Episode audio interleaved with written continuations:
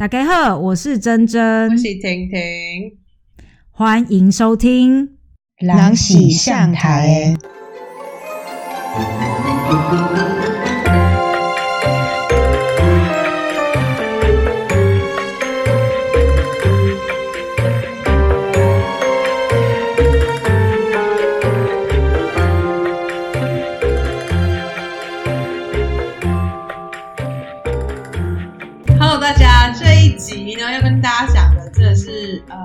蛮重口味的，然后我们会讲到很多有关恋童癖跟性侵的事情，所以说如果你有一些创伤的话，就是要小心，请你避开。如果你受过类任何类似的经验，就是可能会引起一些不好的回应，要小心。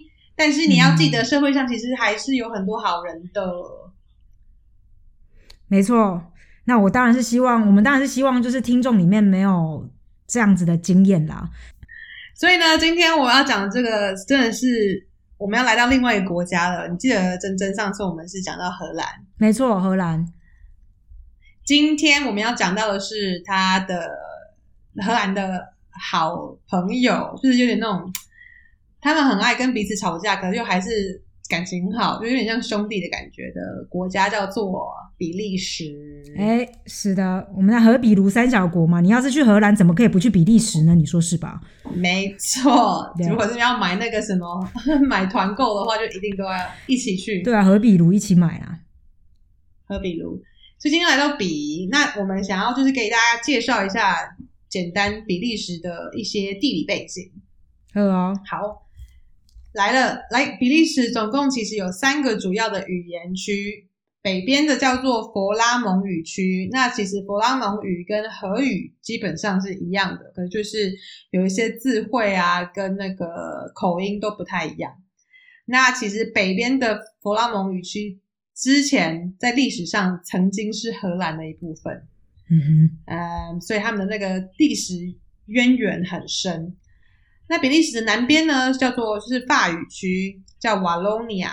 然后在比利时东边还有一个小小的德语区，所以其实这三个语言都是比利时的主要语言跟官方语言。你看这么小一个地方，然后竟然就是有三个官方语言，哎，好惊人哦！可是他们，那那那那那我有疑问，就是这三三边的人，比如说我们从那个呃，就是他们互相，假如说不小心跨到对方的区域，那怎么办？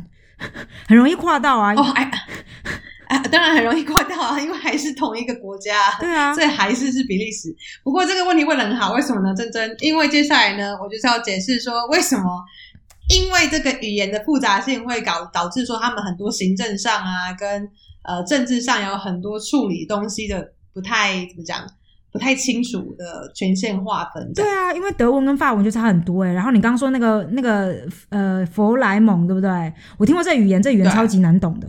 这个 对啊 Flemish，Flemish 对啊，嗯然然后然后然后，那你那你比如说今天我们要讲那个 COVID nineteen 的呃如何防疫的守则，那他们是要写三个语言喽。基本上对，真的是蛮复杂的。那真的是很复杂，原因呃，这个还不是第一层，这只是第一层复杂性哦。第二个最复杂的东西是，其实比利时内部是有总共有七个不同的政府。I know，然后呢，有联邦政府，就是就像美国一样的联邦政府，就是这样管全部整个国家的政府嘛。对，然后每个语言区都自己有自己的社区政府，然后最复杂的是语言区的社区政府跟政治上的行政区政府是不一样的，就是政治上的行政区呢是分为北边的勃拉蒙，然后南边的瓦隆跟布鲁塞尔首都附近的区域，所以变成说德国那一区就是虽然是讲德语，可是就是并没有自己的行政政府，这样嗯哼，超复杂的。超级复杂的耶！我刚完全在放空哎、复杂的什么东西啊？这个国家对啊，我可以。后来接下来我们可以就是 share 一个那个去分享一个网 YouTube 上我有看到有一个介绍比利时怎么会变这个现在这个样子的一个短短的影片，我再分分享给大家。可以可以，对，好，那其实这个复杂性呢，会导致说我们等下讲的案件就是是非常有趣的原因，就是因为它整个行政体系这么的复杂，会导致接下来就是警察办案什么，会让人家觉得好像有一些事情权责划分不是很不是很清楚。嗯嗯嗯，那北北边的佛拉蒙区呢，因为跟荷兰很近，然后他们也曾经是同一个国家。然后南边的瓦隆区跟法法语区、法法语区、法语区、法语区 好，法语区法怎么了？语区很相近，哦，所以就是感觉上他们是分一半嘛，北北利比利时分一半，嗯然后北边嗯就是跟荷兰差不多，然后南边就是像是法国的小弟弟这样。嗯，那北边的安特卫普，相信大家曾经有听过，它其实是欧洲第二大港。嗯嗯嗯嗯嗯，对，珍珍知道第一大港是哪儿吗？在阿姆斯特丹吗？不是哦，你不是来过阿姆斯特丹几次？你 所以大家有看到一就是一个港很大的港口吗？在哪里？我跟你说，阿姆斯特丹有一个港口，然后上面有停了一艘船，那艘船呢 写着“海上龙宫 你还在把不？”。我跟你说，这是海上龙宫。婷婷有一次就把我拐去我们阿姆斯特丹，我是不知道是不是欧洲第一大港，但肯定是阿姆斯特丹第一大港。他就跟我说，他们那个港口有一个海上龙宫，我想说什么海上龙宫？我那时候还不是特别想要去阿姆斯特丹找他玩，一听到海上龙宫，想说哦好，我必须得去一趟。以为里面有超多龙虾跟鱼还是什么之类，大大量海鲜可以吃。结果那一间竟然是个点心屋啊！他竟然是在卖点心。对啊，导致于我后来，而且这这艘船呢，就是装潢的美轮美奂。好，讲远了，总而言之啊、不是阿姆斯特丹的海上蛮高级的龙宫，不是阿姆斯特丹啊，是鹿特丹，哦，对啊，都是单嘛，OK 的，都是丹，也是。对，好。然后我们本来、哎我们要讲的其实是安特卫普，所以安特卫普呢，呃，比利时主要的出口的产物是巧克力、汽车、钢铁、药品，还有钻石。真假？那边很多钻石哦。那边很多钻石，因为你知道比利时当年其实是呃有殖民过刚果这个国家的，哦，所以是不是那边很多啦？是运过去那边就对了，到那边成为一个他们可能就你知道，就是当年做一些事情，所以他们就是哦有很多的钻石矿这样子。OK，现在还在那，嗯，想、嗯，想知道在哪？他们呃，我也想知道，但是 感觉上会出事，如果我们真要去的话，OK，好，他们要。对出口的钻石，他们他们就是卖那种已经当然是加工好的嘛，所以就是你如果从安特卫普的那个车站出去啊，那个那一区叫做钻石区，叫 Diam、哦。Diamant Beard，OK，对，很有趣。啊、OK，那这件事呢，发生在南部的瓦隆大区，就是法语区这样子。哎、待会那待会我你知道每一个啊，拍谁拍谁哎你讲，我有一个疑问，插一下，嗯请问你老公是哪一区的人？我老公是北边的佛拉蒙区的人，哎、所以是他讲 Flemish 哦。对啊，因为他都非常抗拒，对啊，就是他现在来荷兰，他才有办法就是沟通的这么顺利，然后交到很多荷兰的朋友，哦，因为很像，语言很像。基本上是一样的，只是哦他们就会觉得哦比利时的那个口音好可爱哦，荷兰人都会这样觉得，哦，真的哦。就有点像那个什么中国人会觉得台湾的，我们自己讲的，中国人会觉得台湾口音很可爱，很可我也不知道爱是真的假的。啊我觉得我们口音很恐，嗯，我也觉得，不是，可是那可是荷兰，不好意思啊，一直在问这些问题。但是荷荷荷荷兰语跟德文很像哎、所以 Flemish 跟那个德文也有点像喽。Flemish 跟荷文基本上是九十 percent 相像，九十到九十五。然后荷兰文跟德文大概七十五趴吧。OK，所以 Flemish 跟德文也是有大概可能七十趴左右的相似度就对了，可以这么理解。真正的数学真的很好，减个五，是不是？我们给他减个五。对 大约减个五。OK OK，好，四舍五入减个五。好，那我大概明白了，请继续。好，继续。你知道每个国家或跟我们每个年代都有一些那种影响整个世代的案件，对你知道吗？就是像台湾，我们长大的时候，我们小时候曾经听说那些什么林宅血案啊、白小燕啊，跟彭婉妮，我记得就是我们长大的时候，对我们这一代的人影响非常非常的大。对，那今天要讲的案件，就是对比利时人来说，就是这种这种等级的案件，就是代表了整个世代的共同经验，这样。嗯，对，那好，我要开始讲。就在九零年代的时候呢，你知道比利时常常会听到，就是在夏天的时候会有很多儿童啊跟青少年的消失的案件。然后因为数量真的太多了，所以变得根本就是对很多人来说就已经算是变成像是一个正常的现象，就是大家会觉得说，哦，夏天到了，可能就是有一些小孩就是会开始失踪了，是那个年代吧就是很好。现在现在应该不会这样了吧？现在应该不会，可是当年可能也是因为资讯也没有像现在这么流通，所以可能就是很多东西你就是听了，你这是电视新闻报报了一次之后，你就不会再听到了这样子。嗯，除非说就是电视就是非常努力的继续报。然后我想要跟大家先呃提早道个歉，因为我大学的时候没有修法文，我修的是西班牙文。对，但是因为这件事发生在那个比利时南边的法语区，所以我必须会提到很多法语的名字。那如果发音不正确的话，就得麻烦大家纠正，你尽量啦。或是嘿，我我尽量。但是如果真的错太离谱，那就就算了，你天天天天爱就好了。没有，你可以后置啊，你可以去找 Google 那个有没有？然后你就把它放出来，然后你把它贴上去。绷住，你知道吧？好好主意。那如果大家觉得听到有一些机械声的话，对，就是不是我们本位，对，对对对对对对对，没错，对，OK，All right，我们现在开始从呃当年的一个生还者开始讲起。这个生还者呢，叫做 Sabine Darden，然后我要叫他小沙。那小沙呢，她本人是在一九八三年生的，所以一样又是跟我们差不多年纪的一个女孩。嗯，那在一九九六年五月二十八号，也就是小沙十二岁的时候，一样，你知道比利时人跟荷兰人一样，很爱骑脚踏车上下学，对就是他们正常的交通工具。所以呢，他就跟他同学一样骑脚踏车上学，嗯嗯然后呢，他就从此消失。那一个月之后呢，就是比利时到处都看得到小沙失踪的海报。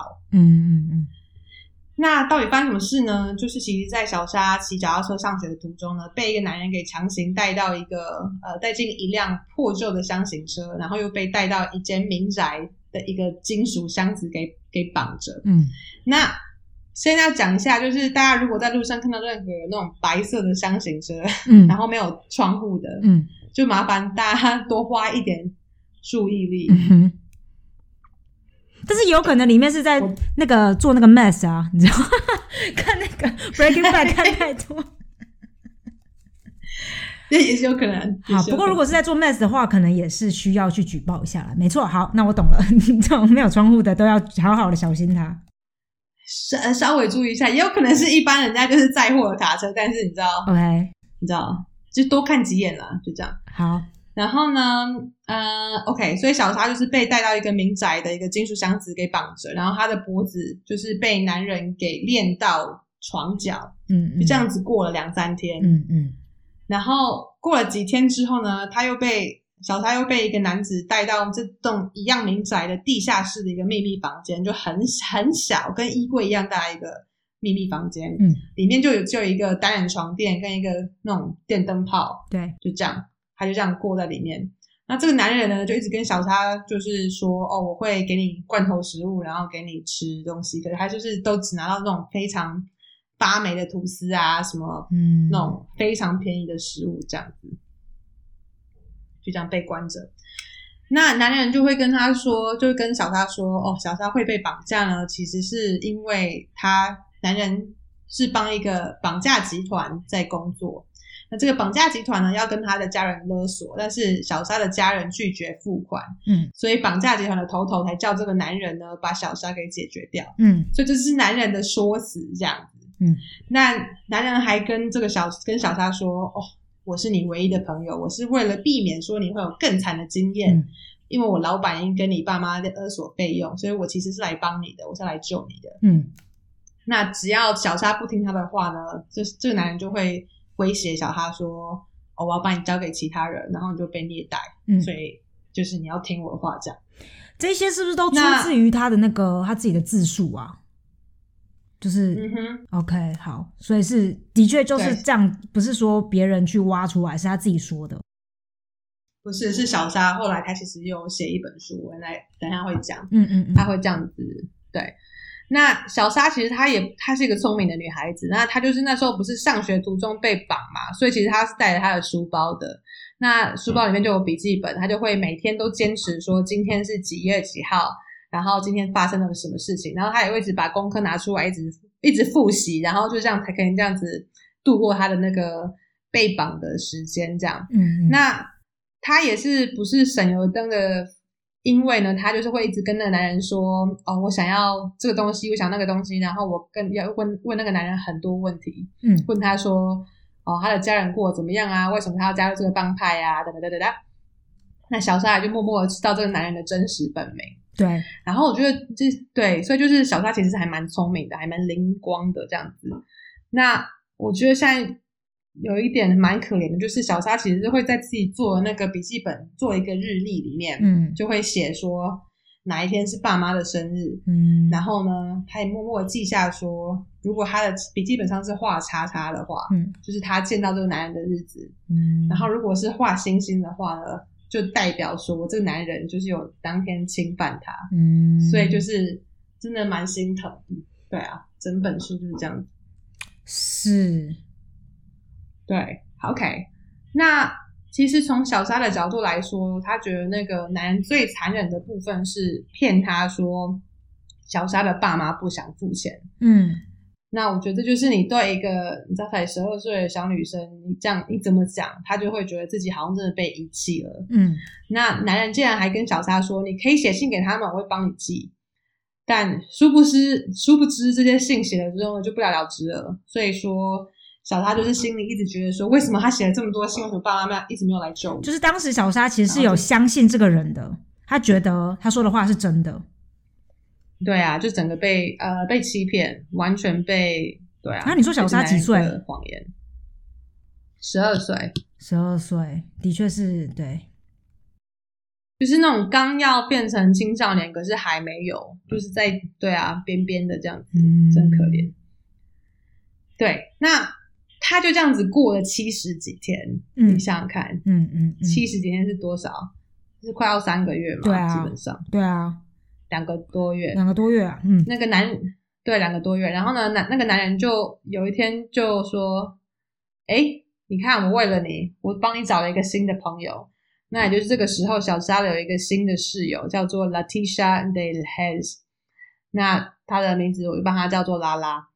那男人就把拉拉带进地下室，然后就跟小沙说：“这是你的朋友，那你们现在就是一起住在这个小衣柜、嗯这个地下室这样子。”嗯嗯那其实，在这个时候呢，警方呢，因为他其实小沙失踪不是警方第一天遇到类似的案件，嗯他们就是你知道，警方很容易就是觉得说，哦，如果是这个年纪啊，青少年可能很有可能会是逃跑啊，或什么之类的。嗯，那呃，他们就是说，但是他们其实早就已经有设定一个一个成立一个叫做失踪案件专案调查小组，嗯来侦测所有这些失踪案件，因为很多嘛。嗯嗯那其实，在这个时候，警方其实是毫无头绪的，他们完全没有抓住说哪一个嫌疑犯是有可疑的。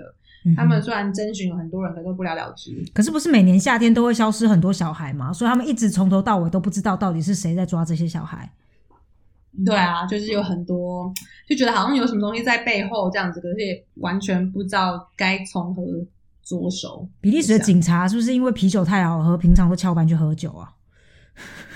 我觉得你 不要这样子污蔑人家比利时警方，还是有因为听起来的确是有点夸张吧，对不对？哈，好，你说后面好像还有更夸张的，不知道哎、对啊，后面还有更夸张、更夸张的。那但是呢，在拉拉被关进那个地下室过了七哎过了六天之后，竟然有一个奇迹发生了。警察闯进这栋民宅，嗯而且成功的救出小沙跟拉拉。嗯然后那时候在那个各个新电视台都有报道，而且还有那个电视台有就是有摄影机，就是照到小沙跟拉拉出了那栋民宅的门嗯的影像。哈，然后你就真的觉得，对啊，这了很心痛。嗯哼，嗯哼，你觉得嘞？是吗？是这意思吗怎？么？你这种这是这是预设好的吧？就是有人去通知新闻记者啦。一定吧？就是有县名之类的，对啊。嗯哼，那是 OK 好，你是不是要讲到了？好，你说。你想知道他是怎么被找到的呢？对，那基本上就是拉拉在走路上学的时候是被人绑架了，所以你可以看到，就是这两个被绑架的那个方式其实有类似之处的，就是都是上学途中这样。对，那拉拉走路上学的时候被绑架之后呢，绑匪就是把他一样丢在一辆白色箱型车的后面。嗯，哎，就刚好有目击者看到箱型车的车牌的部分号码，哦，就靠着这个部分号码，警方就找这个线索，然后追查到车主是当时三十九岁的杜卓克斯，嗯，然后就把他就是载到其住处，然后把他带回警察侦讯这样子。OK，所以这个犯罪者有点有点笨，他这台车没有换，就是车牌号码就都是一样的。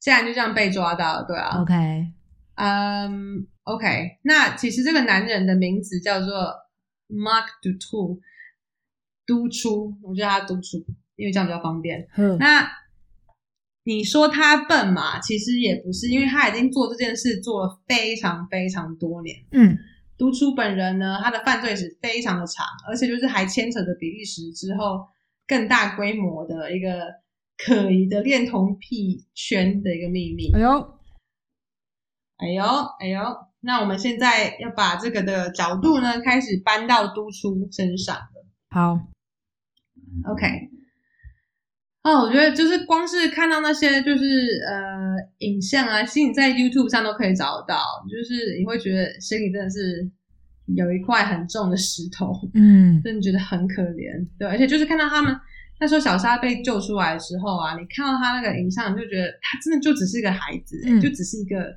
小女孩。那拉拉几岁经？历了这个，拉拉好像比较大一点点，所以就是，可是都差不多，就是十二到十五岁这样子嗯之间，嗯，都是孩子这样。是国中生。对，唉啊，好沉重。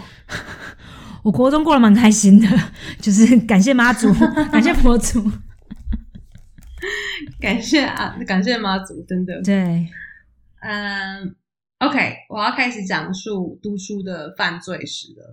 嗯，那督叔本人呢，其实是一九五六年生的，所以说呃，大我们三十岁左右。嗯那他小时候曾经在比利时刚果居住，那就是二十岁左右的时候跟第一任老婆结婚，而且养了两个小孩。嗯然后他其实自己是承认说自己是有家暴的历史的，他就是会说他会打小孩，然后他后来就跟他老婆离婚了。嗯那离婚之后呢，督叔就认识另外一个女生，叫做 Michelle Martin，呃，米雪，就再婚，而且又有三个小孩。我真的觉得他真的是生蛮多的。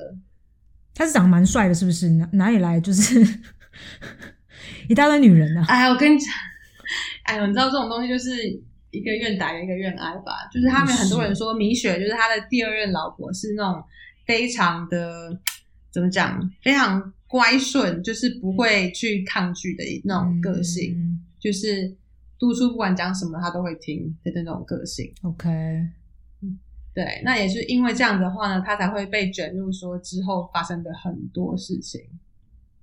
那其实打从一九八五年开始呢，就是小沙事件发生的十年前，督促就已经开始绑架跟性侵女孩，而且还拍片。嗯然后呢，他早期其实跟其他共犯绑了五个女孩，嗯那其中的一次的共犯竟然是他第二任老婆米雪，嗯，所以米雪也是有帮忙督促做这些蛮过很过分的事情。天哪！所以《玫瑰同林眼》里面说的故事都是真的哎、跟你讲，真的，因为真《玫的，瑰童林眼》都会演一些这种吗？然后就是都会有一些那种那种老婆是共犯，然后你都想说怎么可能？就是是是有的，我跟你讲，我跟你讲，我觉得就是人呢、有时候在那种非常的呃 toxic relationship，就是非常糟糕的那个呃情侣关系，嗯嗯，你嗯都会不知道说自己在做的事情是这么的糟糕的，因为你整个已经困住了。嗯嗯嗯嗯嗯，所以，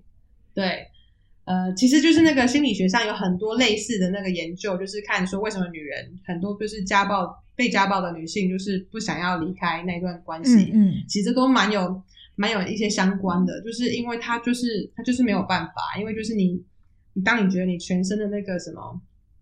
呃，呀，你全部的愿望跟全部的能力都没有了，嗯因为这个男人一直跟你说他才有最多能力可以帮你，嗯那你就会觉得哦，什么都没有。哎，这让我有点想到，就是一个一个小插曲。你最近 Netflix 上面不是有在讲一个人蛇集团的吗？诶英文是叫做 Sn- Snake 吗？我不知道，德文叫 Schlanger 之类的。就是你知道一个一个一个，哎，也是比利时人吗？法国人，法国人。呃，嗯，你你你知道这个你知道这个影集吗？不知道不知道，你讲你讲。好，反正就是有一个法国人，但是他是亚裔的脸孔，就是他他妈妈是亚裔，然后他反正当时、嗯这是真实故事，然后这个这个男人呢，就是反正一直很想要呃。就是可以马上赚到钱吧，马上可以，因为他小时候是亚裔的关系嘛，所以他经常会被歧视，然后所以他就很想要一举成名，赶快赚大钱，就是可以脱离证明自己这样。嗯然后反正总而言之，他到最后在就是到了，嗯、基本上都是东南亚这样，他包括到尼泊尔啊，然后什么泰国，对，主要的嗯犯罪的那个地点在泰国。总而言之，他那个时候也认识了另另外一位来自加拿大的呃女孩，这样其实都蛮漂亮的。嗯你现在如果上去看那个他们的照片，就觉得诶，就是一个郎才女貌。然后那个女女生也是，就是因为就像你刚刚讲这种很依附性的这种关系吧，有点有点嗯被虐的这种、这种这种这种关系，然后就一直在帮这个男的做了很多的坏事。反正是一个对蛮好看的影集，虽然说中间你会觉得很生气，就觉得这女的有病吗？然后后来觉得呃，可能也不是有病吧，就是你在那个现状这样。反正最后是有讲说，这个女的当然是非常的后悔这样。对大家如果对这个议题有兴趣的话，我觉得这也是一个嗯蛮好看的影集。对，而且我觉得，如果就是有任何人觉得说那个女生怎么会不就离开他就好了，那我觉得你没那么容易最重要要做的事情没有那么容易。然后你如果是身边有这样的人的话，那你最重要的是要就是你要让那个女生知道，男女生或男生啦，嗯嗯，就会让他们知道说，其实是有很多其他的那个可能性的，就可以慢慢的引导他们，可是要花时间就对了。真的对，真的，真的不能就是说你们怎么那么笨，真的这样就是激，就是你等于在对强化他脑海中已经觉得自己不够对不够好的任何的那种那种印象。对，他就会觉得好，那我就是笨，那我就是继续再回去我原本的地方就好了。对对对对对对对好沉重哦，突然。OK，好沉重哦，对不起，但是这一集我本来想说好多这个节目议题啊做的是，对呀、OK，啊，不会，我跟你讲，我本来想说这个节目可以就是你知道做一些沉重的议题，然后我们还可以就是好好的来聊聊天一下这样子。对啦，我觉得也是啊。本来你就是从这些这种故事里面去去想说，哦，以前发生了什么事情，然后你从中汲取教训，对吧？当然，你可以把它真的好那个教化社会的一个 一个功能。殊不那个实不相瞒，各位听众，我现在在喝啤酒啦，就是一个 对啊，没有没有，但但但就是会觉得哦，听到这些故事，然后你就想到其他女生的故事，什么什么之类的。可我觉得你讲的非常好诶、因为因为像很多大部分的状况，就是像像假如说在在台湾好了，一般传统的社会，假如说你遇到这种女生，家人一定就是骂啊、对啊，对，其现在你也不要说有没有做到坏事好了，有很多那种女生就是可能就是跟着一个，就是我们讲说可能不是太不是太呃理想的男友好了，那家人就是只是会用骂的方式，因为像我自己本身也有也有经历过嘛，你知道，大家可以回去听。对，就是之前的，好像第二十集吧，大家可以回去听一下第二十集，我的我的那个荒唐的那个岁月。对啊，但是但是就是，其实当时如果旁边的人是采取一个比较鼓励的方式，其实肯定是会怎么说？我觉得会好好一些吧。因为你只是骂的话，嗯真的听不下去诶、当事人。真的，对啊，我高中的时候也是经过类似的状况，就是在一个非常的受虐的关系里面，然后就是完全不知道有什么其他的可能性，然后又被朋就是朋友又离开这样子，所以大家就是要对啊，我都要哭了，这一集，大家就是麻烦对自己身边的那个朋友啊、家人啊，就是大家你知道多一点正面的讯息，对啊大家才会开心的过尽量正面啦，尽量正面。尽量正面。OK，好，那我继续讲读书哦。好啊，多出跟米雪那在，嗯，都书来，一九八七年，都书呢，就是跟米雪跟他的第二任老婆跟其他的共犯都被警方逮捕，所以其实都书已经曾经在警方就是他已经去坐牢了。嗯那他其实当年呢是被判处了十三年半的有期徒刑，嗯嗯，十三年感觉好像还蛮长，对不对？殊不知、嗯关了三年，当时的法务部部长 Melchior Bachelet，呃，竟然准许他早出狱。凡士林哥，凡士林哥对，华，我想说要叫他华特连，，OK，我得连我只刚刚听到 Vaseline，我就啊，凡士林，OK 啦，叫华特雷。OK 好，叫你要叫的那个，然后呢，对瓦特雷先生呢，就是导致当时整个社会哗然，因为就是连当时的检察官啊、跟心理医生啊，都强力建议那个瓦德雷说，哦，督出这种类似督出这种犯罪的人格，其实是应该要继续关的。嗯然后，所以就是瓦德雷，就是让我觉得就是 what the fuck，嗯你听得懂吗？我刚刚有做一个那个，，What the 跟 What the 小小的 fuck 吗？对，会不会很烂？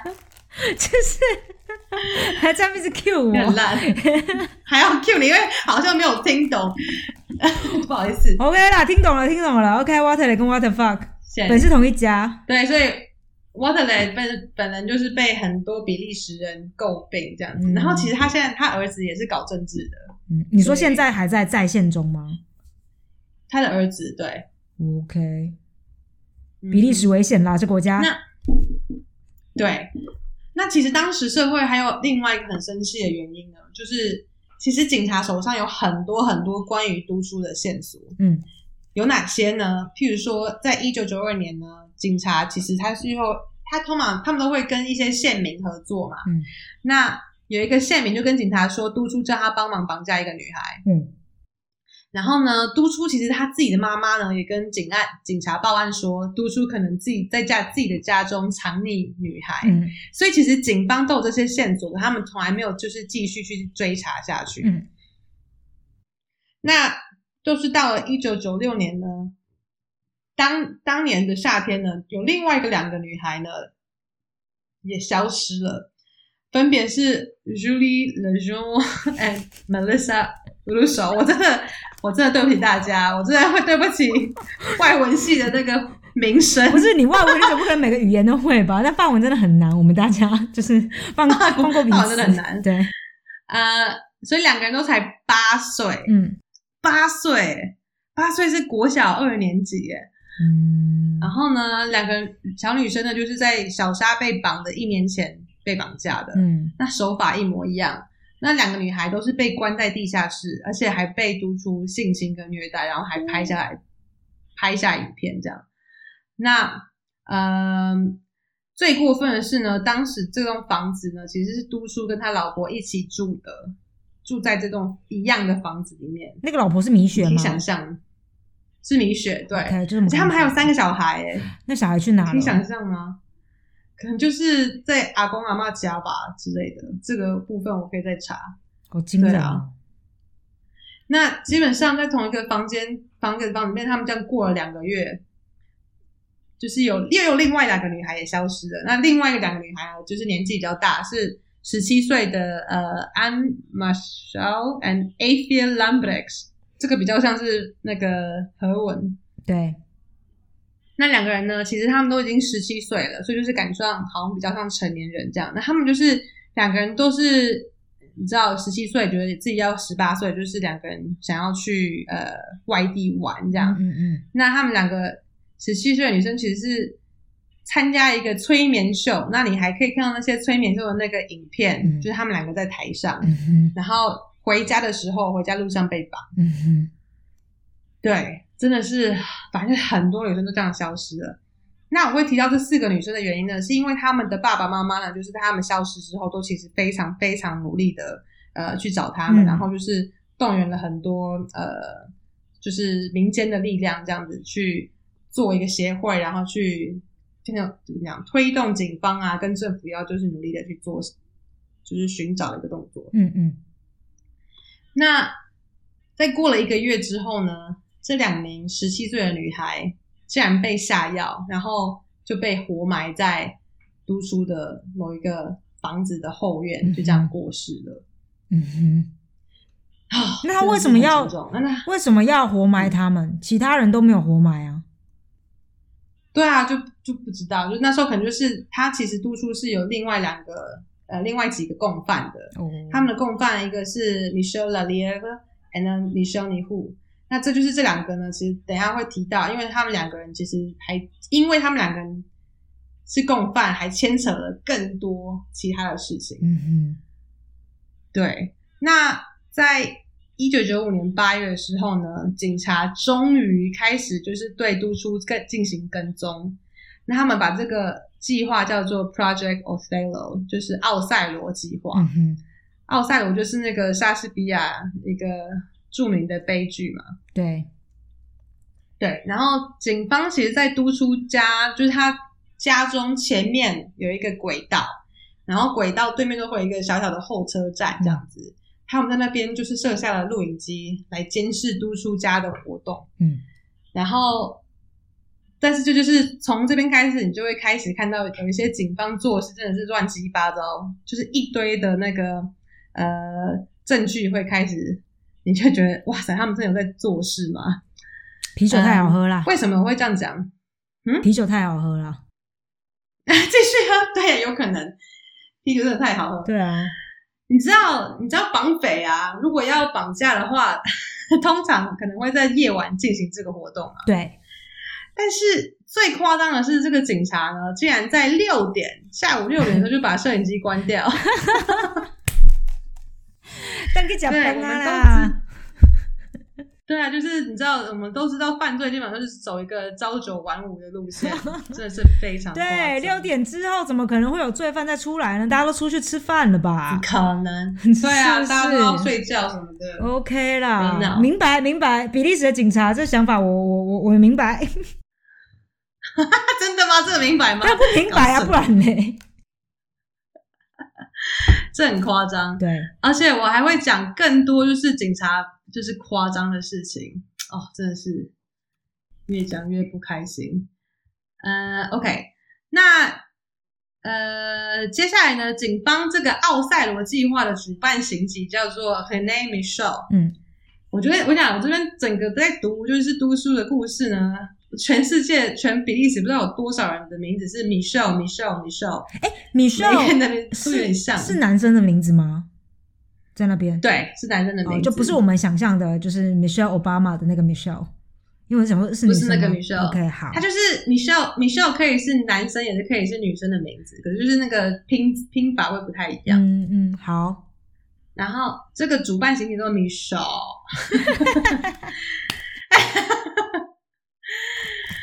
啊，我真的我我发誓，我有先查发音是什么，可是辛苦你了，我的舌我的舌头真的没有办法处理法语。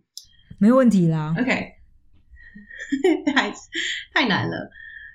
好，这个主办刑警呢非常夸张，他其实当当年呢有带着一个锁匠，在一九九五年十二月的时候拜访这栋房子，嗯就是督促的房子。嗯然后他们在房子里面就这样到处就是找来找去找证据啊什么之类的，可是就是什么都没有找到。然后锁匠呢还跟这个刑警说：“哎、你有没有听到好像有一个女孩子的声音嗯这样子？”嗯嗯然后米肖，我就叫米肖，嗯因为他就是笑笑哎、米肖是这个警米察肖，说，米米肖是个警察，是个无用的警察。嗯米肖说，哦，那个声音应该是从街上传来的啦。然后呢，所匠还再问了一次。然后其实我们都知道这件事情是因为有这个案子有一堆一堆证人，超级无敌堆证人的。然后米肖还是坚持说没有。然后你要记得的一件事就是，当时呢，这两个女孩消失的新闻其实是比利时就是当年最重要的社会新闻。所以所匠也知道这个新闻。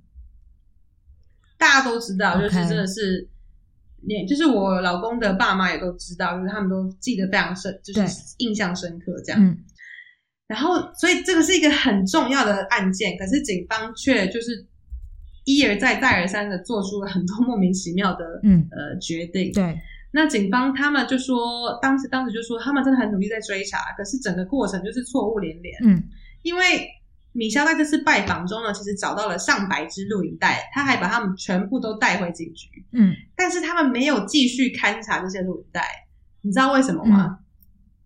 他的理由竟然是是因为说他们没有录影带机，是怎么样没有预什么算西？录影带机不会，我真个啊，我真的傻眼哎！那跟人家借一下会死哦、那他就是在怪罪那个比利时政府喽，没给他们预算去买录影带机啊。我觉得你知道，如果你真的很想要办案的话，你这些事情其实是可以办得到。所以 OK，听起来就是他们不想办这个人。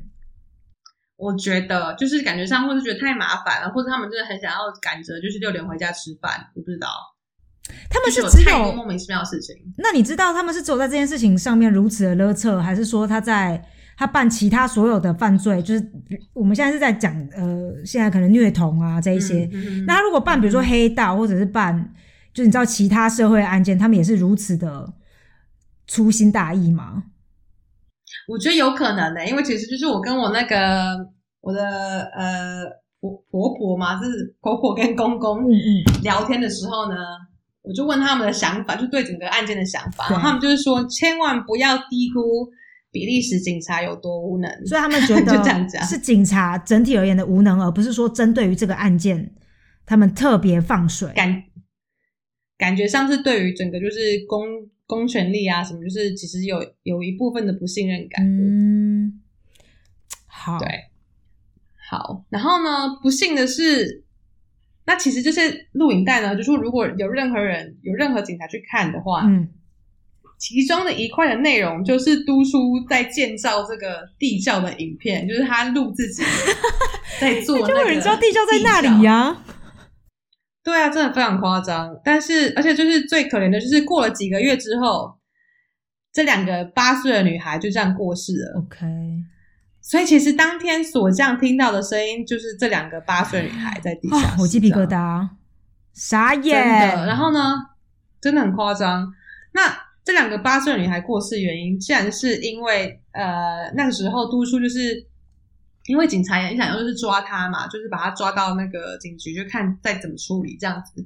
所以他们就是督促是因为交通相关的案件被抓去关了三个月，然后呢。很夸张，然后这段期间呢，都叔还特别交代他的那个二任老婆米雪，对说你要记得喂食被两个两个被绑架的女孩。对，结果他老婆竟然说他太害怕，就不敢去地下室，就没有喂他们，嗯他们就这样活活饿死，哦天哪，真的是造孽还是嫉妒心啊，说不定哦，这个米雪。啊！不知道他到底发生什么事，就整个，唉，OK，真是很夸张，心理上面可能有一些那 抗战需要过。真的真的。然后呢，所以督促就等于说督促被抓去关放出来之后呢，他们才发现这两个女孩已经过世了，那他们就联手把这两个女孩埋在后院。嗯，所以你知道，就是其实我可以想象，就是当当时呢，全比利时人民都一直就是非常努力在看这两组失踪少女的故事，因为新闻也一直播嘛。对，那所以其实警方可能压力真的非常非常大，他们就是很想要急着破案。可是你就会觉得说，OK，你们有压力，可是真的是很多做事那个 SOP 都有点有点奇怪。对，对，好，那所以其实就是这是整个督出的犯罪史，你可以看他这样总总共就抓了十一个女生呢、十一个女孩子。这是这是他自己承认的，还是说大家都就是最后调查的结果是说他就抓了十一个女生？应该是说是有案底的，就是有说不定有更多案底的，女生，说不定，对，说不定。嗯哼，好，那督出后来，我们刚刚不是说，其实警方后来就是在最小沙跟拉拉的那个时候有破门而入嘛？那其实那就是督出就被抓了，终于被抓了。那督出在被抓之后，就在警方的监狱就是等着审判。嗯，可是 被抓了两年之后呢，因为他在忧狱中表现优良，也导致身边的警察有点放松。哎，我跟你讲，很有趣哦，因为我听了很多那个故事，都是类似这样，就只要是强奸犯什么之类的，他们通常在那个狱中表现都是优良的，因为他们就是他们不是像怎么讲，有一些可能是有一些犯人是比较有暴力倾向的，那种就是被说是不乖的犯人。嗯那强奸犯就是他们就是就是该做什么就做什么，他们不会就是特特别闹事这样。嗯哼，然后这很，我整个就是看完就觉得怎么那么夸张，怎么那么夸张呢？就是一直看就觉得怎么一直没有结束，真的是他的假释只需要两年的表现良良好，可是他在这过去绑了十一个女生。对是不是？是不是傻眼？然后这时候我在讲到讲到这我就生气，因为这个又又扯到所谓的那个，唉，所谓就是男女不平等这个状况。对，就感觉上在法律上，你就觉得好像说女性如果受伤或是受到创伤，被法律不会特别的被认认认定，他们就会说哦，又没有死，那应该还好吧，那种感觉，嗯知，道。你说在那个年代，比利时比较也是还是有这样子的一个观念就对了。我不知道是不是现在已经有改善，我希望是，就是譬如说，我觉得各地的法律也是这样的啊。譬如说强奸罪，就是你的那个刑责不可能有杀人罪这么高，嗯，可是其实你对于那个受害人的哎被害人的那个创伤是非常非常久远的，对，对，而且 OK，嗯我们之后再聊，嗯，然后呢，OK，他在狱中表现表现优良嘛，所以就是身边的警察就开始跟他相处是比较放松。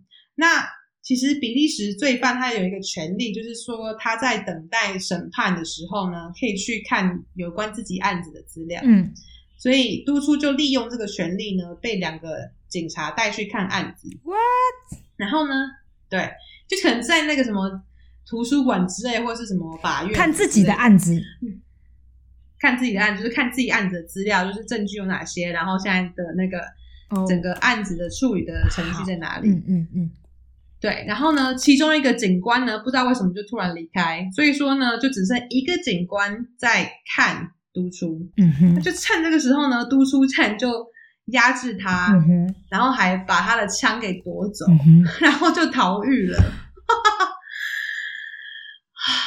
整个傻眼，比利时的警察们，我希望他们有加油啦。现在希望现在就是有好一点。希望现在好很多，真的，我有点令人觉得担心。这个要是搬到电电影上面去，真的是会被气死哎、嗯哼，就是说，你可以想象，对啊，那你可以你可以想象吗？如果当时你就是一直看着电视的话，你就觉得啊我会想要移民为什吧么，我会想要移民。如果身为一个女生，我会想要移民。这个国家待不下去了。真的，真的压力很大。嗯，那 OK，所以都叔就逃狱了。然后逃狱之后呢，全比利时就关闭国界。你知道那个时候还是那种欧盟还没有开放国界的的时代嘛，对对，所以就全国就大规模搜索才找出都叔。然后呢，不过也因为这一次的逃狱呢，就是他们那个 Prime Minister，嗯、这什么首首相哎首就什么首相，谢谢。然后跟那个警察署署长，嗯，跟那个法务部部长都下台。我刚才有人说你要说跟那个警察叔叔，警察叔叔也下警台警，察署署长 警察叔叔警察叔叔加油 好吗？真的，但是啊、真的很夸张。OK，那都叔呢，就是这时候呢，在侦讯期间，他竟然还爆出说，哦，他不是一个人办案的，其实他是帮一个恋童癖集团做事。嗯哼，那也就是因为这个证词呢，开始拉扯出很多其他有的没有的更夸张的故事。那因为这个证词呢，警方就逮捕了。刚刚我们不是说他有两个共犯嘛，其中一个叫做对你你胡，对，那我就叫他说，哎，你胡，泥糊，你胡了。呵，好，尼胡呢，他本身是个布鲁塞尔的商人，对，拥有很多家夜店跟酒吧，嗯嗯，然后交友很广泛，上至高政府高官，然后有很多犯罪集团的朋友，所以就是他还很有名的是说，他可能会私底下帮很多重要的人办性爱派对。哦，哎呦，你糊哎真的是糊了，哎，哎，尼胡真的是对，哎，呃，所以这个就是因为这个证词，你才会开始，就是开始警察就是开始说，哦，那他们是不是应该要开始办有关于这个恋童癖集团的整个故事这样子。嗯嗯但其实呢，这整件事呢，就是很多比利时人民说，其实是好像有阴谋论还是什么的，嗯因为好像有很多高官就是挡住，让这个案件没有办法继续被侦查下去，嗯就是这个案件好像就是只停在督出，然后就没了。那为什么呢？嗯我们要先就是声明说，这都是假说，我们不知道这个是不是事实，只是真的有非常非常多的言论都在找说到底是发生了什么事。，对，那其实比利时当地有分两派这样子，一一方是就是相信说比利时警方就只是无能，对，然后另外一方就是相信说其实其实是有政府的阴谋论的，所以就是就是觉得有政府在后面支持着，因为但那所以这个拟狐有被抓起来吗？是，的，是没有定罪的。他有被抓，但他有被抓，可是被定罪并定的非常非常轻。OK，又是这个三个月，是不是闯红灯啊？没戴安全帽，罚个六百块。真的。哎，闯红灯是六百块吗？闯红灯闯红灯不是三没有啦，没戴戴。安全帽六百块啦。但是如果你闯了红灯，欸 这这个跟大家分享好吗？如果你闯了红灯，跟警察叔叔说，台湾啦，台湾比利时我不知道，你就跟台湾的警察叔叔说，哦，真正是我无看丢啦，这是真实发生，我妈就发生。哦啊，这个是红灯啊，然后然后警察叔叔就跟你说，你就是我妈红灯右转，那你不知道红灯要右转吗？然后我妈就说红灯怎么会右转？呃，不，我妈就说红灯不是可以右转吗？然后警察叔叔就傻眼就说，嗯，这位太太，请问你是什么时候考驾照的？我妈就说，哦，哎，规则当警啊啦。然后那个警察叔叔就开了我妈 戴安全帽六百块。警察叔叔真的是 对，台湾的警察叔叔就是办案能力又强，然后心地又好。真的。哎，话说我就是现在又扯远了，可是我真的觉得台湾的那个开车驾训班这件事真的是非常糟糕，非常糟糕。我跟你说，太容易，我妈用鸡腿换来的。真的太夸张的容易了。我就是拿到驾照之后还不会开车啊，不会啊，我也我也我也搞超久啊。我不是跟你不是对啊，我搞超久，我到就是考了大概十年吧，就是今年才真的可以上路这样。真的哎，这是个台湾我真的希望大家奇闻啊就是改变一下，改变一下对对对交通部真的好不好？我们刚才讲什么？交通部拟湖，扯到台湾的交通。哦，对不起，对泥湖，OK，我们再回来比利时。对，呃拟湖只有被短短的关起来。对，然后我现在要开始讲一堆，就是为什么大家会觉得是有阴谋论这件事情，好，就是有太多事情发生了。OK，第一件事是当时是有一个法官的，叫做 Jean-Marc c 的不那好意思，我为了 方便起见，我就叫他强马克。好的，强马克是个是个好人，这样子是个好的法官。那他就是专门在处理，就是督出之后这个恋童癖集团这个案件。嗯，所以你可以听得出来有两个两个案件嘛，一个是督出本身的案件，跟对，恋童癖督出的证实导致的另外一个案件，嗯对对对。那嗯，OK，强马克呢，就听到都书的证词之后呢，就是开始叫警方说，你要开始就是往恋童癖集团这个方向去侦办。对，但是不过，在一九九六年十十月的时候呢，强马克他参加了受害者的家属举办的募款晚会，嗯，然后竟然就因为这个原因，就是被法务部说他违反中立原则，嗯就被辞退了。那你知道这个所谓的募款晚会，就是其实只是受害者家属自己自己做意大利面，然后就是找亲朋好友，嗯嗯然后来多找一些人来，就是怎么讲帮忙，嗯嗯嗯。集声集气这样子可的一个晚会。可是当时这个晚会还是这个强马克正在办案当中发生的吗？就是正在还是在调查当中？是，那的确就是是不该不该去吧？的确是不该去，但是就是其实当时人民就会觉得说，他们只是受款者，就是是受害者家属，只是觉得很可怜，他们没有避怎么讲，对，没有避不嫌啦，是真的是很多钱的一个晚会，对他没有避险这样子。嗯嗯嗯嗯嗯。那所以这个被辞退的刑罚呢，就是我觉得就是跟他的过错其实就是不太合理。嗯嗯嗯，懂。然后，对，因为而且就是最可疑的是，在强马克被辞退之前呢，有些记者就指出，呃，强马克在督出家找到的录影带之中呢，可以指认出一些政府高官，而且哦感人的是，竟然他们开始去看这些录影带了。OK，录影机买到了录影机买到了，终于有钱了真的。那对，所以小马克他其实这之前他们有内部人就说他其实是准备要公开这个名单的，嗯然后也就是大家觉得他好像那个这个刑法无法跟他的过错都是不是同不是同同等级的，所以比利时人民就觉得这个动作没有办法认同，然后然后他们也因为就是看新闻看了那么久，就觉得警方办办案很无力，嗯。所以他们就有一个受害者家属所举行的叫做呃 Victim March，、嗯嗯。呃 March Blanche，叫做 White March，就是一个白色呃集集会游行这样子。嗯嗯，然后这整个游行其实有三十万人参加，哎那大概是百分之三的全比利时人民，是还蛮多人的。三十万人呢、那不就是我们去那个 太阳花学运那时候也是三十万人吗？是吗？是吗？是是吗？我们可能要做一下功课，可能要做一下功课，各位听众，我随便乱讲的。OK，好，三十万人，三十万人。然后那时候我的公公婆婆还带着那个我老公跟他弟弟，就是一起去游行这样子，嗯，所以就是整个整个比利时都有被动员的感觉，引起公愤了。真的。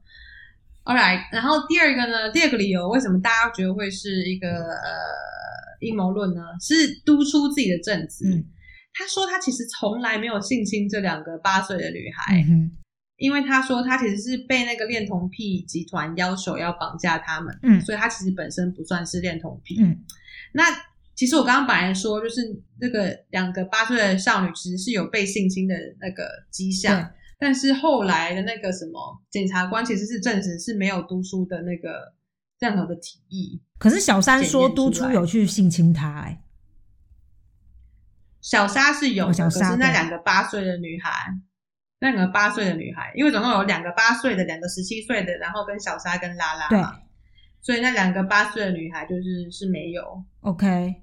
但是小沙也是个儿童啊，但八岁跟十二岁还是有差啦，我想，就是哦，可能小沙十二岁，OK，好，我也不知道，我不知道，我不知道恋童癖的那个心理怎么想对。啊，就是还好吗？那你想说你十二岁，然后你去性侵他就不是恋童吗？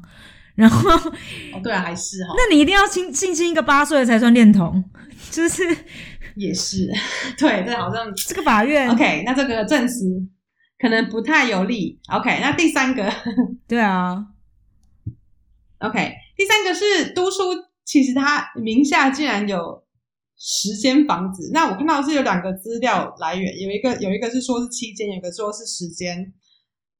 那可能就是你自己抓一个大概，但是七到十间这样。OK，他他竟然说他自己是靠一些小小犯罪啊、偷窃啊、抢劫什么的，嗯你可以买到，你可以买到这么多不动产，真的假的？嗯哼嗯哼，是有多便宜？不知道。是有多便宜对啊？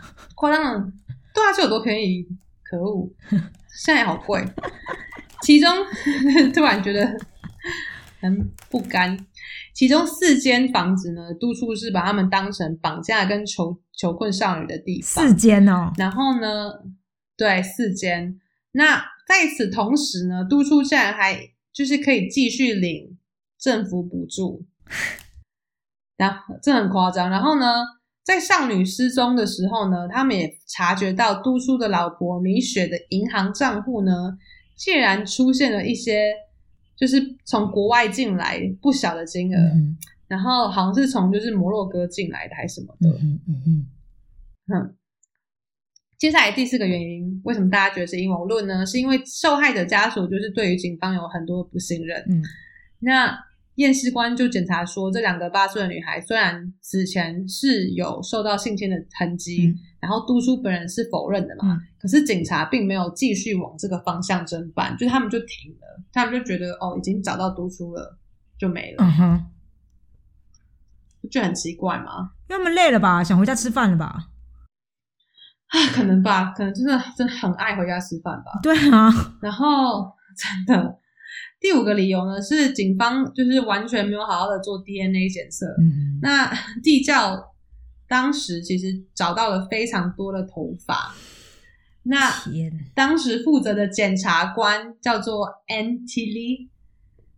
提利他说他不相信有任何除了读书以外的人介入，嗯嗯嗯，然后他还跟警察说，呃，跟记者说，警察其实五千根头发都有做检测，可是找找不到任何有用的证据。嗯嗯，那我们也很难说，很难知道说到底是警方有没有做 DNA 检查，还是说督书的律师为了想要帮督书开这种脱罪，就说他不是最严重的那个罪犯，嗯然后才才就是找出这个，才说出这个理由嘛。嗯，那其实，在就是那个怎么讲，地下室找到的头发里面呢，有二十五个是未知的 DNA 的，嗯，但是警方也没有继续往这个线索去调查。但是后来就是这个，但是当下当时的时候是没有讲到说二十五根头发是未知 DNA 吧？要不然的话，大家都讲说，那你这二十五根头发是未知 DNA，那肯定就是有别人呐、你检察官你怎么会讲说肯定没有别人？这是后后来才放出的消息吧？我不知道，可是我就觉得很想，因为其实当时他们就会觉得说，检察官其实他已经有一个立场了，就是检察官其实是不想要这件事继续被呃侦查下去的。听起来。然后你知道，就是当年就是呃有帮忙，还有那种阻止警方继续侦查的那种政府人员，嗯都升官嘞。哦，那你说 对，OK，这对，会觉得还还有点可疑吗？OK，我在讲第六个理由，因为还我们总共有九个。哦好，第六个理由呢是说，许多警察在一九九七年的时候呢，他们原本是开始在调查这个案件嘛，嗯但是就开始不知道为什么就被调走，被调到处理其他的案件，或者是被请回家放长假。嗯 你不觉得很奇怪吗？就是在调查恋童癖集团这些警官，就是就被调开了哦没关系，你可以，你可以回家了。对对对对，这是肯定有鬼啊！对啊，然后呢，当时其实他们警方有找到一个证人，叫做很心啊，不好意思，各位听众，我绝对不是在笑这个案件，就是法文真的太难了啦。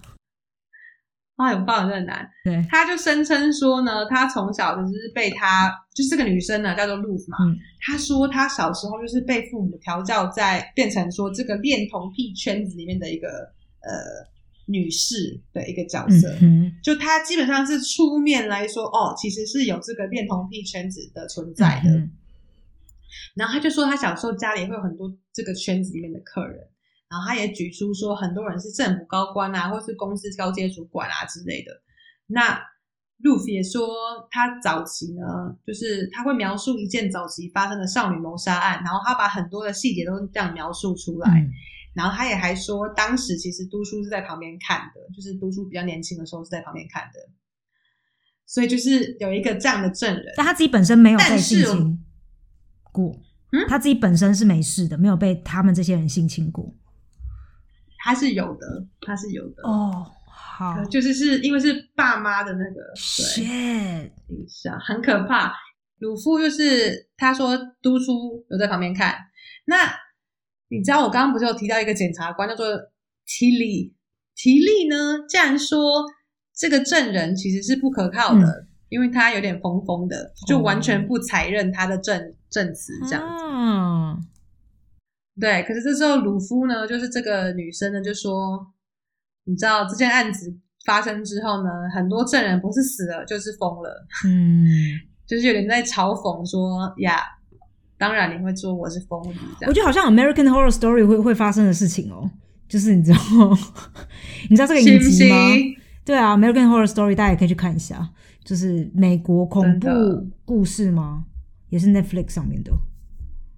对，那个也很好看，对，可是很阴暗这样。现在才知道说哦，他们可能都有采自于这些真实发生的故事吧。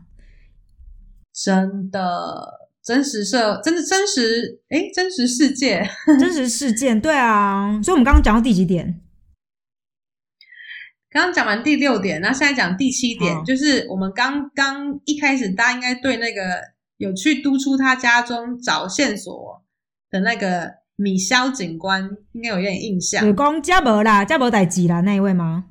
叫我大家，下面好，哦那没人呵了。呵呵，等去食饭的那一他位。他竟然是，嘿，你来等家崩，他竟然升职哎、他后来就是 他竟然升职了，然后呢，后来呢调来管这个案件的法官呢，其实就是警记者有发现说，跟刚刚讲的李胡这位先生这个嗯嗯。呃，在布鲁塞尔拥有多间酒吧的这个李胡先生关系匪浅。对，对，所以就是大家就是猜测的东西越来越多，然后再者又是说，呃，一开始参加受害者募款晚会的那个法官嘛，嗯嗯他也有证词，他有说他一直被黑社会威胁，嗯嗯然后他觉得比利时的司法机构感觉上好像是受到这些人的威胁，才让他无法继续调查下去。嗯，然后他后来还写了一封信给那个呃，你知道比利时其实也是有皇室的，还写了一封信给那个国王。嗯嗯嗯对啊。后来，然后第八个理由呢，是在审判的时候呢，其实是有一个陪审团。嗯那后来来的新法官就是坐在法院里面，那你整个整个审判，就是整个那个调查的审判呢，总共竟然经过十六个礼拜，嗯然后从头到尾有四百五十个证人，嗯有三个多月的那个审判，你可以想象吗？一直在出庭这样。那在审判的时候呢，有一件很不寻常的事情发生了，就是陪审团呢，竟然就决定要做一个公开的声明。嗯他们的声明就是说呢，他们觉得很挫折，因为觉得说好像有些证人的证词被法官说你赶快结束，赶快结束，就是他们觉得好像有些证人的证词不被重视。哦，那对，然后对于这个抗议呢，法官竟然只说哦，他只是想要确认说大家可以审判的，就是准时结束。法官想回家吃饭呐、哎、比利时饭是有多好吃哈、真的，我不知道为什么这么爱回家吃饭呢、对啊，是很夸张，是有多好吃对啊，就是这些很多莫名其妙的事情，这样。对，然后我要讲到第九个理由是最后的一个理由，我真的觉得这是最金价是无告函哎，嗯。就是前前后后跟督出这个案件扯上关系的各式各样的证人、警察、嗯。调查官、记者、私人侦探、督出的朋友，大概三三十几个、三十五个人，嗯，都莫名其妙过世哎、而且故事的原因举凡有自杀、被下毒、意外车祸、心脏病、被枪杀跟暴毙，第有第三就是外力介入的死亡，或者是暴毙，或是心脏病这种很可疑的东西。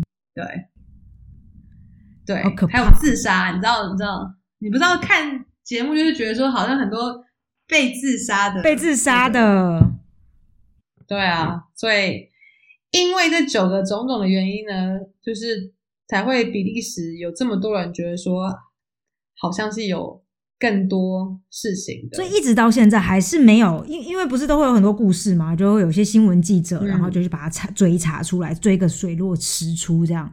因为你知道这些其实也过了这么多年了，所以一一直以来还是没有人可以去嗯证实任何的这些阴谋论，是吗？我觉得可能就是到现在，呃，它可能基基本上热度也是有点稍微降低吧。可是就是真的在关注这个案子的人还是很多，而且就是其实今年，哎，是今年吗？好像都出又有可能会他他还活着、啊，会被假释，他还那他现在是哦，我觉得好像是今年，对，反正就是对，所以就是可能他那个案子的呃注意力又会又会提升了。天哪！但真的是非常有趣的是，其实是当年就已经做了超多超多深入的调查的，很多记者去做了调查。对像我之前有看到一个有一个文章，是一个英国的记者，他就是其实有去访问尼胡这位先生，嗯，然后他就是特别去布鲁塞尔去找尼胡，跟他就是开会米糊。就是这位然后就呃，可能是恋童癖的算主主办人这样。是的，是的，或或者是他的一个小喽啰，可就是那种怎么讲白手套那种那种那种呃角就是色这样。开开那个夜店，然后呃，对，好，恋童癖的代表啦，我们这么说，我们只认识知道他对这样。对对对对然后就是拟湖呢，他呃，他只被判五年，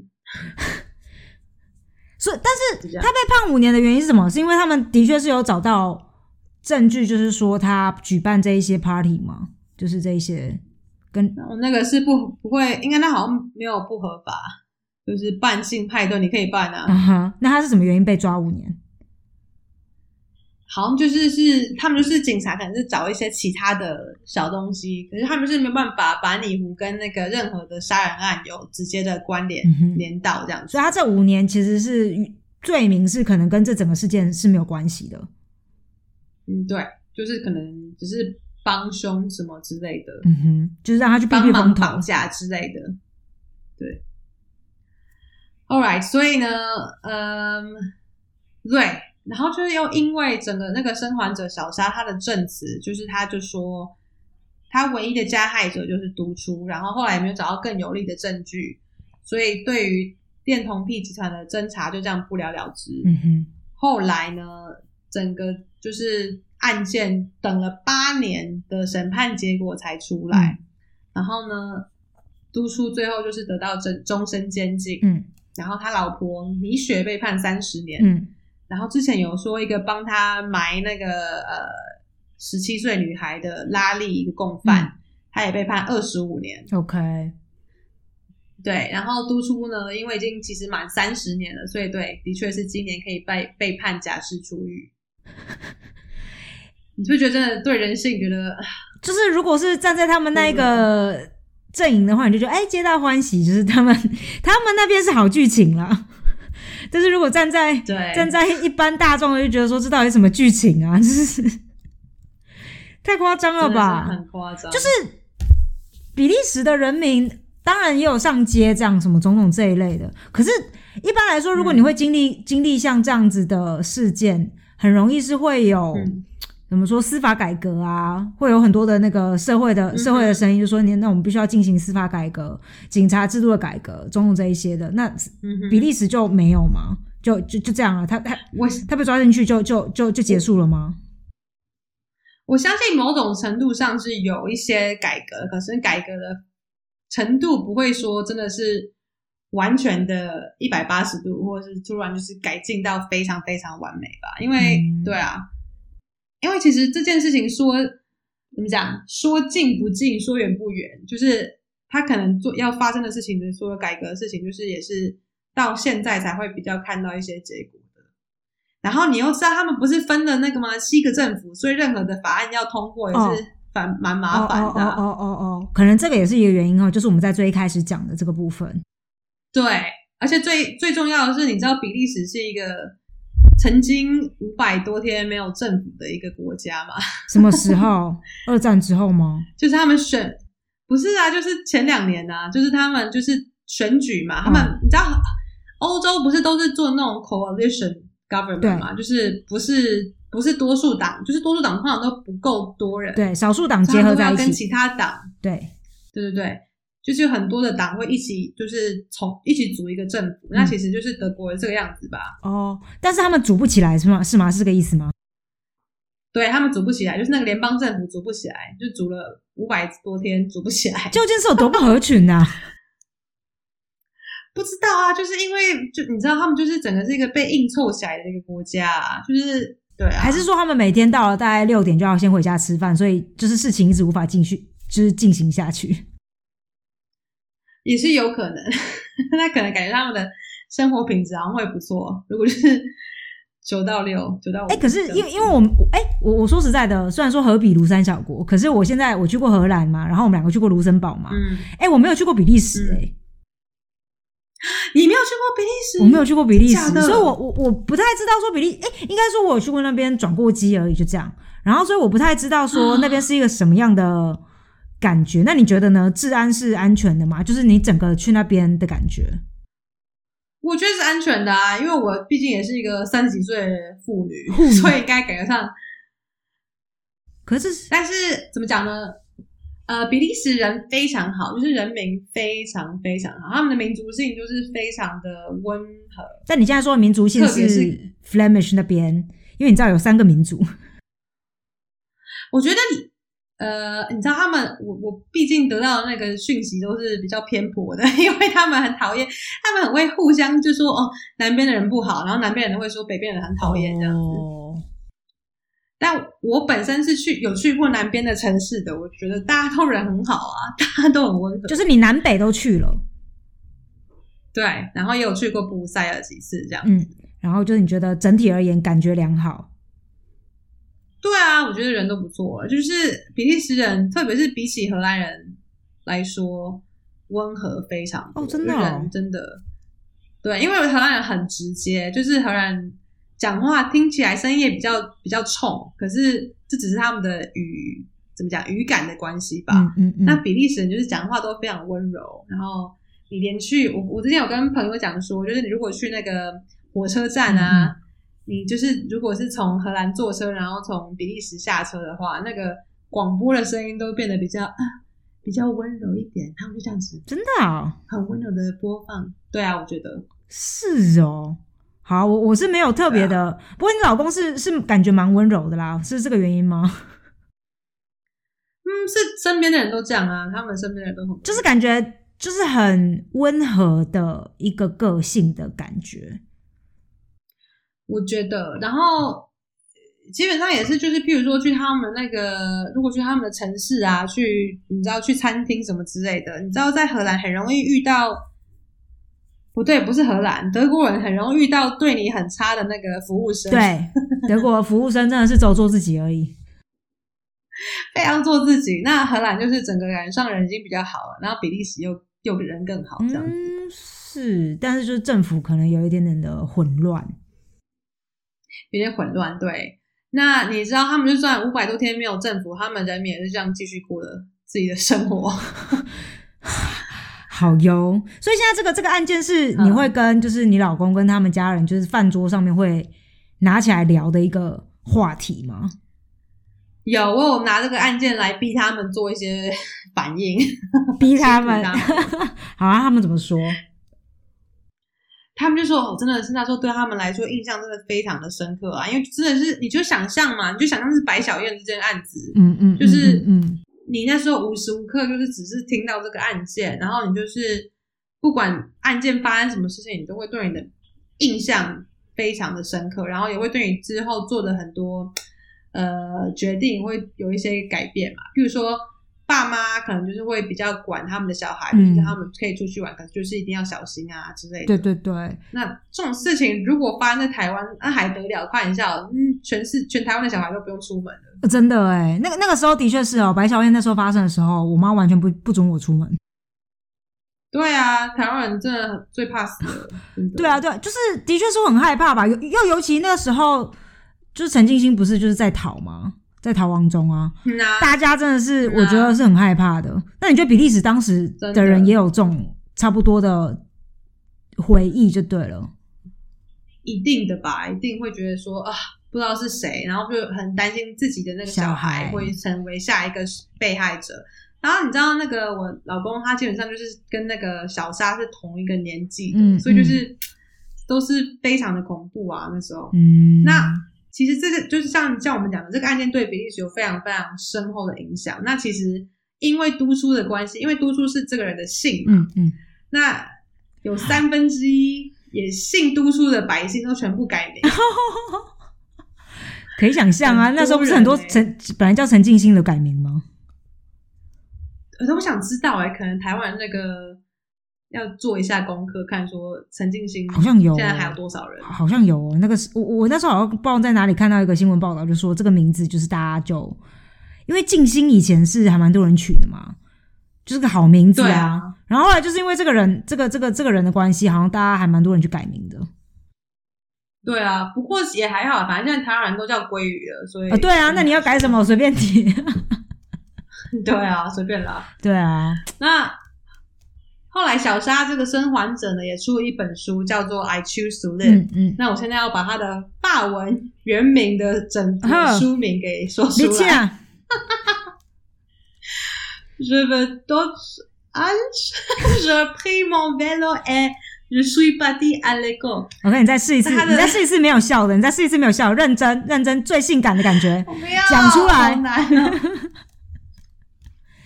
Je je vais d'autres anges. Je pris mon vélo et je suis parti à l'école.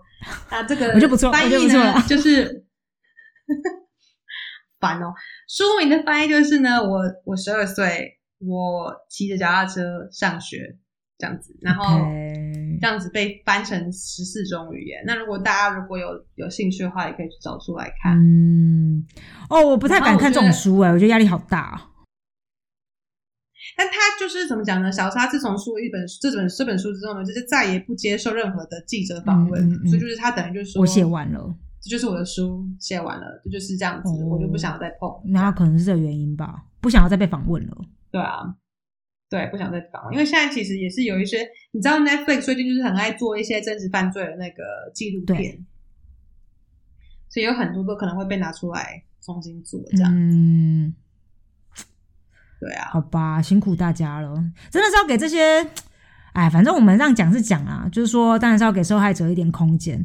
可我觉得这就代表什么呢？新闻记者还是一直在追，就表示说有人要看嘛，就是有一点人之常情。你，哎，我觉得很很很两难啦。对，因为你新闻记者，你一定知道，说我今天报了，就是会有人要看。对可？是我觉得一方面也是看你看你，你知道每个新闻跟每个说故事的角度都是看你要从哪个角度切入嘛。那其实嗯如果你是比较从一个检讨呃加害者跟检讨整个社会结构的角度来来做的话，那我觉得没有什么不可以。问题就不够 sexy 啊，对没有人要看啊，谁要看这个？对不对？嗯，我要看啊。我的意思说普罗大众啦，很多就是我觉得最哦两难，这不就是对？又讲到上上一集讲说新闻记者的难处，结果我觉得每个真实对案件都是，就是都是新闻记者肯定有有扮了一扮了一个蛮大的角色啦。真的真的真的是，对，我们要讲到一模一样的议题，就是要是看到民众 自己的权利跟自己的那个，你你做的任何事情都是有影响力的，所以要记得这件事。这是真的哎、就是对对，我讲你讲非常好。你每一个人，你就是一个报纸的读者，你可以去选择说，我今天要看的是一个什么新闻。哎、我的确会这样哎、我就是如果我看到一些那种乱七八糟的新闻，我根本不可能会点进去看啊，我我就不会，我就不会去买这份报纸进来回来看。可我觉得，当然啦，啊都是人嘛，你就是有些人就是喜欢看一些这种八卦的，那 you know 嗯，对、啊，导致于现在就是这种状况。哎呀，那个客户怎么知啦？哎啦，辛苦辛苦。哎呀，好，就是今仔日的故事就讲到这。好啊，新生拍果有时错，卡波打叉下人无。希望这一些犯错、犯罪的人们，真的还是早一点拢住回头。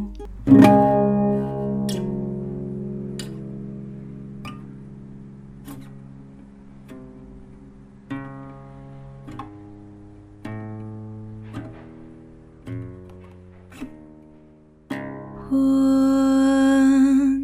一支一支一支在点，酒一杯一杯一杯在干，请你爱体谅我。我酒量无好，莫甲我创空。时间一天一天一天的走，汗一滴一滴一滴的流，有一天咱拢老。带无行到底，浪子回头。